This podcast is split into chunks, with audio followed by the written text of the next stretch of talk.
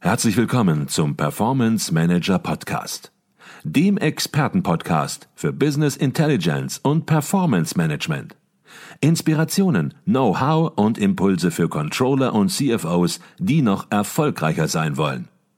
Ihr heutiger Gastgeber Peter Blum.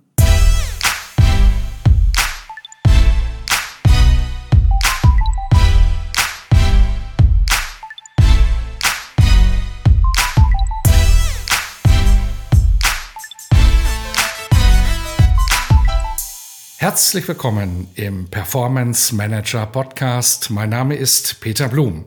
Ich bin Geschäftsführer der Business Intelligence Beratung Advisio Consult und Ihr Gastgeber im Podcast. In Zeiten wirtschaftlicher Unsicherheit und hoher Inflation ist eine gut durchdachte Preisstrategie von entscheidender Bedeutung für den wirtschaftlichen Erfolg eines Unternehmens. Und in unserem heutigen Podcast geht es daher um Methoden und Strategieansätze beim Pricing und wie das Controlling beim Preismanagement wirkungsvoll unterstützen kann. Hierzu spreche ich mit Dr. Günther Lubos. Günther Lubos ist Mitglied der Geschäftsleitung der Unternehmensberatung Dr. Wieselhuber und Partner. Als Unternehmensberater mit über 30 Jahren Erfahrung hat er tiefe Einblicke in die Dynamiken des Pricings in unterschiedlichsten Branchen und unterschiedlichsten Unternehmen gewonnen. Doch bevor wir jetzt in das Thema tiefer einsteigen, zunächst mal herzlich willkommen im Performance Manager Podcast Dr. Günther Lubos. Guten Tag, ich freue mich, dass ich für dieses Gespräch heute eingeladen worden bin und äh, ich hoffe, ich kann Ihnen eine Reihe von Anregungen geben, die Sie nutzbringend in Ihrer Tätigkeit einsetzen können. Davon bin ich überzeugt und auch von meiner Seite herzlichen Dank, dass Sie sich die Zeit nehmen und Ihren reichen Erfahrungsschatz mit unseren Zuhörern teilen. Jetzt ist es ja so, dass Sie sich sehr intensiv mit dem Thema Pricing auseinandersetzen und auch mit den damit verbundenen Herausforderungen für das Controlling. Und Sie haben in diesem Jahr einen Beitrag dazu im Controller Magazin veröffentlicht, haben auch auf dem diesjährigen Kongress der Controller in München einen viel beachteten Vortrag gehalten. Und vielleicht mache ich es mir mal ganz einfach an dieser Stelle und frage einfach mal Controller Magazin und Controller Kongress, was ist Ihre Kernbotschaft zu dem Thema, die Sie der Community, der Controller Community unbedingt vermitteln möchten? Ja, es gibt aus meiner Sicht fünf Punkte, die beim Thema Pricing sehr, sehr wichtig sind. Erstens, Pricing ist ein wesentlicher Treiber für die Unternehmensperformance. Jede Preisveränderung, sei es positiv, sei es negativ, geht eigentlich eins zu eins in das Ergebnis und damit in die Performance eines Unternehmens ein. Zweitens, es ist ein Thema, das nicht nur das Controlling angeht, sondern auch Funktionen wie Vertrieb, Einkauf, Produktion. Also Pricing erfordert ein Zusammenwirken von vielen Bereichen des Unternehmens. Drittens, wir haben in der Vergangenheit Versorgungsengpässe gesehen. Wir haben steigende Einstandskosten gesehen für Rohstoffe und Inflation. Das Thema ist zwar etwas äh, in den Hintergrund gerückt, aber diese Entwicklungen sind auch für die Zukunft nicht auszuschließen und das Unternehmen sollte sich daher auf das Pricing gut vorbereiten. Viertens, Kostentransparenz und Kalkulationstransparenz sind eine wesentliche Voraussetzung, damit ich ein äh, ergebnisorientiertes Pricing betreiben kann. Und fünftens, man sollte Kalkulation und Pricing und die damit verbundene Preisdurchsetzbarkeit nicht miteinander vermischen, indem man eine Kalkulation so gestaltet, dass der Preis rauskommt, von dem man meint, er ist wettbewerbsfähig. Mhm. Jetzt merkt man natürlich in der Art und Weise, wie Sie die Dinge auf den Punkt Punkt bringen. Für manche wird das sogar ein bisschen schnell gewesen sein, dass sie sich tief mit diesem Thema befasst haben. Bevor wir jetzt noch tiefer in die einzelnen Themen, die Sie auch angerissen haben, reingehen, möchte ich vielleicht noch mal ein Schrittchen zurückgehen. Sie sind Mitglied der Geschäftsleitung der Dr. Wieselhuber und Partner Unternehmensberatung. Sie verantworten dort das Kompetenzcenter Controlling und Gewinnmanagement. Vielleicht können Sie sich und auch natürlich die Unternehmensberatung und auch vielleicht sogar Ihr Kompetenzcenter noch mal ein bisschen vorstellen, damit jeder weiß, welchen Hintergrund Sie haben. Ja, das mache ich natürlich gerne. Wir sind eine Unternehmensberatung, äh, die äh, im Jahr 1987 von Professor Wiesluber gegründet worden ist. Wir haben heute Standorte in München, in Düsseldorf, in Hamburg und in Stuttgart, sind insgesamt circa 80 Mitarbeiter. Unser Fokus äh, ist der gehobene Mittelstand beziehungsweise Familienunternehmen und unsere äh, dominanten Beratungsfelder sind äh, Business Performance, Strategie, digitale Transformation, Restrukturierung und Finance.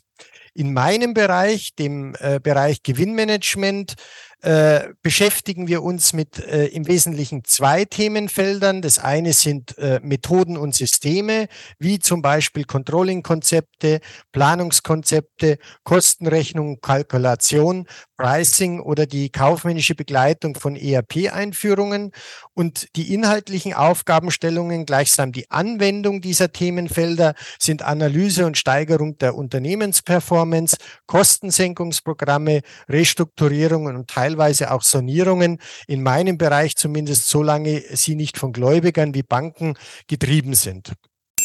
An dieser Stelle eine kurze Unterbrechung in eigener Sache. Wir bei Advisio erweitern unser Consulting-Team. Wenn Sie Business Intelligence Tools und Projekte in der Praxis erleben möchten, dann werden Sie Teil unseres Teams und bewerben sich als Consultant, Junior Consultant oder auch für ein Praktikum. Alle Informationen finden Sie unter www.advisio.de slash Karriere.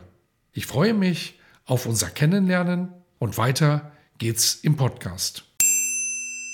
Mhm. Und Sie selbst sind auch schon sehr lange in der Unternehmensberatung und auch eben bei Dr. Wieselhuber und Partner habe ich gesehen. Ähm, ja, so lange, wie es viele eben nicht aushalten in einem Unternehmen, kann man, glaube ich, sagen. Ja, das ist in der Tat richtig. Ich hatte zwar auch äh, eine Tätigkeit vor der Beratung. Also ich bin nicht unmittelbar nach dem Studium in die Beratung gekommen, sondern ich war einige Jahre Controller in einem großen Industrieunternehmen und bin dann zu Wieslober und Partner gekommen. Also ähm, ich sage mal, vielleicht nicht die ganz klassische Laufbahn, auch was die Thematik betrifft, wie lange bin ich dabei. Viele äh, gehen ja in die Beratung und nach einigen Jahren wieder in die Industrie zurück.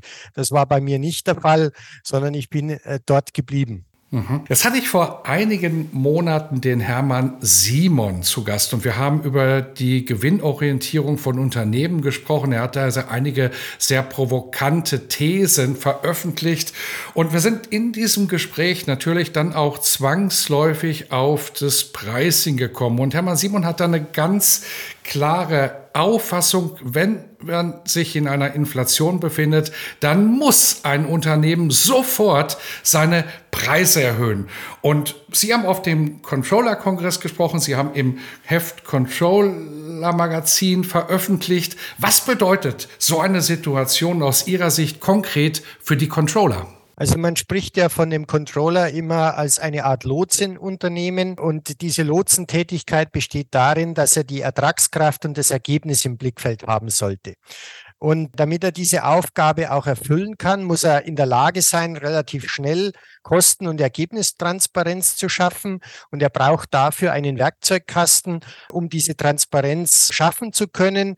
Er sollte nicht erst anfangen zu überlegen, wie mache ich das, sondern er sollte sie quasi bereit liegen haben. Und es gibt ein paar Instrumente, die sind da gerade in dem Thema Inflation sehr wichtig. Aus meiner Sicht gehört dazu eine Produktergebnisrechnung, damit man sehen kann, inwieweit sich die Inflation im Produktportfolio niederschlägt Act, nämlich die Frage, wo gehen eigentlich die Margen und die Deckungsbeiträge zurück?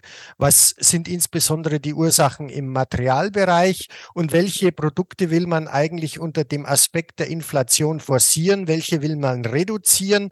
Also das ist im Grunde genommen das Handwerkszeug.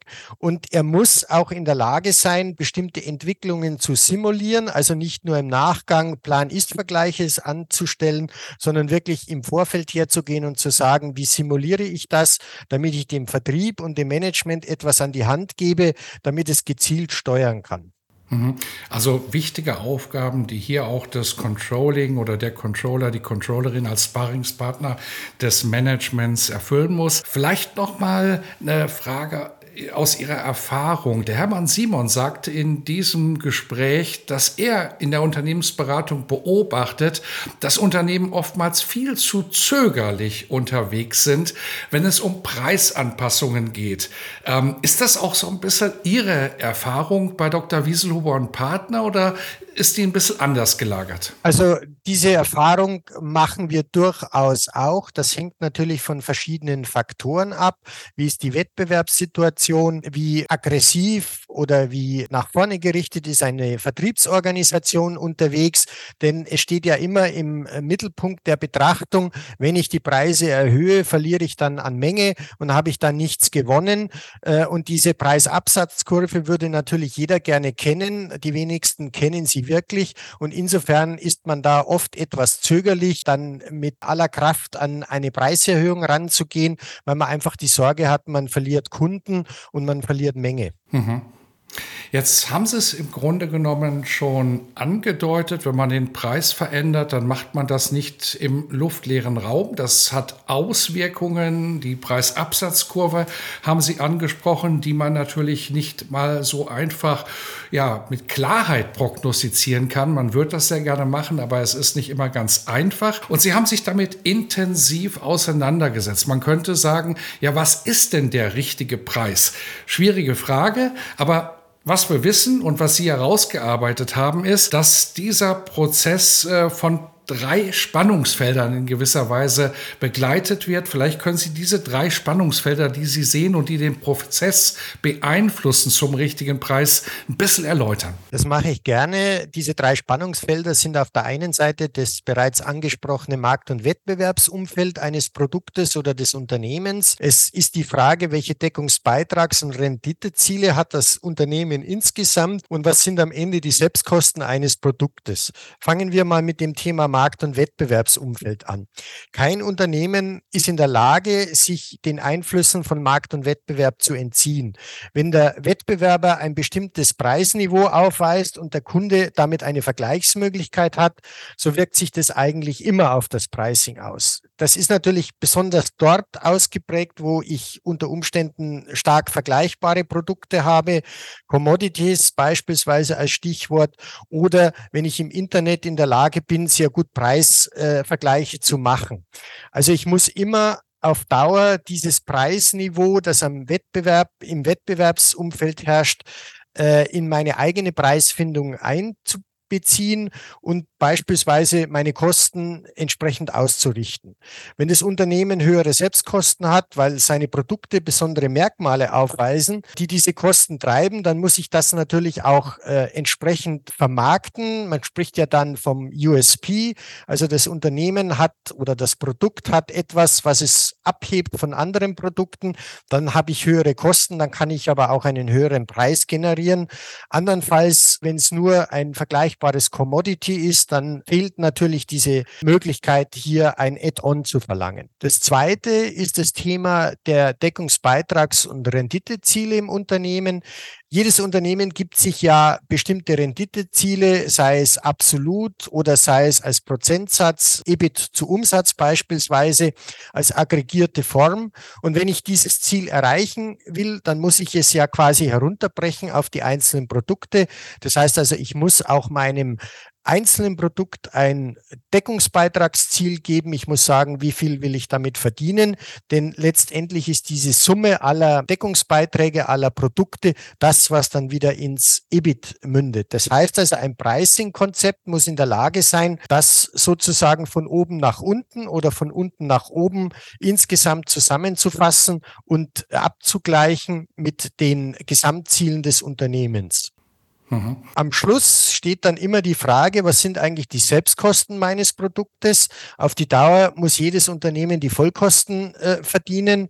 Es gibt zwar Anlauf- und Auslaufphasen bei Produkten, zum Beispiel bei Aktionen, aber ich muss immer in der Lage sein, meine Vollkosten auf lange Sicht zu verdienen. Es mag interessant und auch wichtig sein, Preisuntergrenzen auch unterhalb der Selbstkosten als Basis für das Pricing heranzuziehen. Aber das darf eigentlich immer nur eine begrenzte Zeit sein, weil ich beispielsweise ein Produkt in den Markt bringen will oder weil ich sage, das Produkt nehme ich aus dem Markt und da gebe ich jetzt Rabatte beziehungsweise reduziere meine Preise, aber insgesamt immer die Selbstkosten des Produktes im Blick haben. Mhm.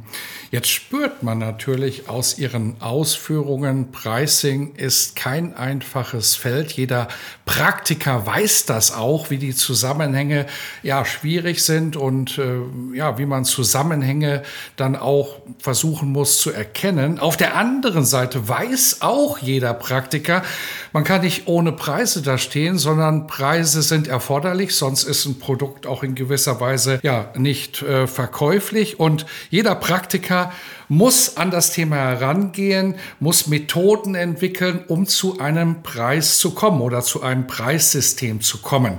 Und da gibt es grundsätzlich unterschiedliche Herangehensweisen und Methoden. Was sind denn aus Ihrer Sicht die praxisrelevanten, Herr Lubos? Also aus meiner Sicht gibt es äh, drei wesentliche Methoden, die wir auch immer wieder antreffen.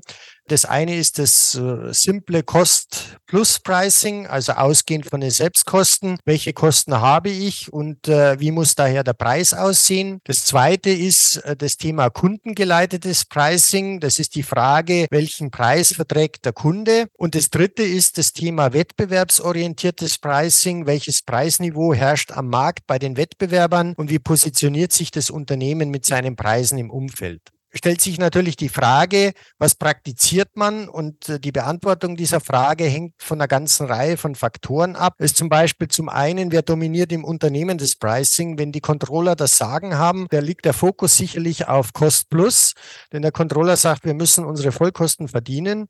Wenn der Vertrieb die Hand auf den Preis hat, dann ist oft das kundengeleitete Pricing dominant. Wenn wir nicht diesen Preis machen, dann kauft der Kunde nicht, beziehungsweise beim Wettbewerb ist dann oft die Aussage, Frage des Vertriebs. Und wenn es um die Wettbewerbspositionierung geht, dann bestimmt manchmal das Marketing den Preis, weil es sagt, in diesem gesamten Preisumfeld müssen wir uns dort und dort mit unserem Produkt positionieren. Und dann kommt natürlich das Geschäftsmodell dazu, denn wenn ich Projektgeschäft habe, dann werden andere Herangehensweisen dominieren als beispielsweise beim Preislistengeschäft. Besonders nachgefragte Neuprodukte werden vielleicht anders bepreist werden als laufende Commodities, die Sie an jeder Ecke kaufen können.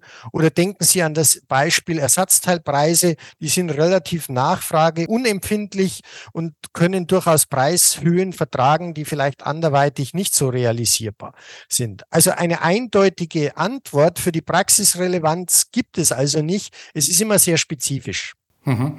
Jetzt hatten Sie gerade herausgearbeitet, dass durchaus unterschiedliche Positionen im Unternehmen das Pricing dominieren können in gewisser Weise. Kommen wir ein bisschen aufs Controlling zu sprechen. Das Controlling, das hatten Sie am Anfang schon herausgearbeitet, hat hier oder kann hier eine wirkungsvolle Aufgabe übernehmen. Was wäre denn Ihre Empfehlung bei Dr. Wieslob und Partner oder auch Ihre persönliche Empfehlung? Welche Aufgaben sollte das Controlling Controlling übernehmen, um den Pricing-Prozess wirkungsvoll zu unterstützen. Ich glaube, das ist deshalb auch besonders wichtig, das sehr konkret zu machen, weil aufs Controlling, da strömen so viele Aufgaben ein, dass man schon manchmal das Gefühl hat, Controlling ist für alles und jedes zuständig. Und ich glaube, die Controllerinnen und Controller sind sehr, sehr dankbar, wenn sie hier ein Framework möglicherweise mal in Ansätzen als Impuls erhalten, was sollen wir denn tun konkret? Also das Naheliegende ist natürlich das Thema Bereitstellung von Kalkulationsdaten Stichwort Stückkalkulation. Das ist ja die klassische Controlling-Aufgabe. Was aber aus meiner Sicht genauso wichtig ist, wenn vielleicht äh, nicht sogar noch wichtiger, ist die Simulation von Preisfolgen. Das ist eine naheliegende Aufgabenstellung, die vor allem in Hinblick auf die Unterstützung des Top-Managements wichtig ist. Also was passiert denn, wenn ich meine Preise auf ein bestimmtes Niveau absenke, um beispielsweise mit dem Wettbewerb gleichzuziehen? Was passiert, wenn ich den Preis anhebe?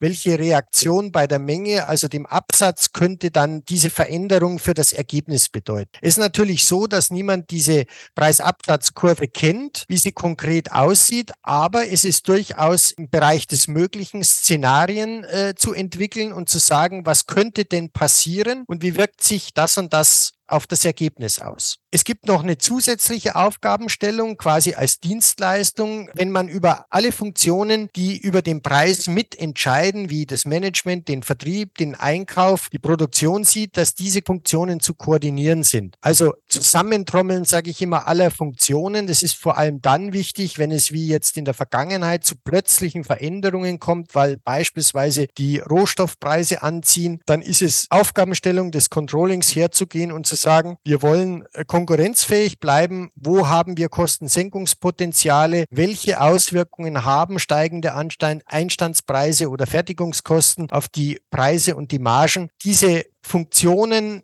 die darüber entscheiden, zusammenzubringen, das ist sicherlich eine wichtige Aufgabe des Controlling.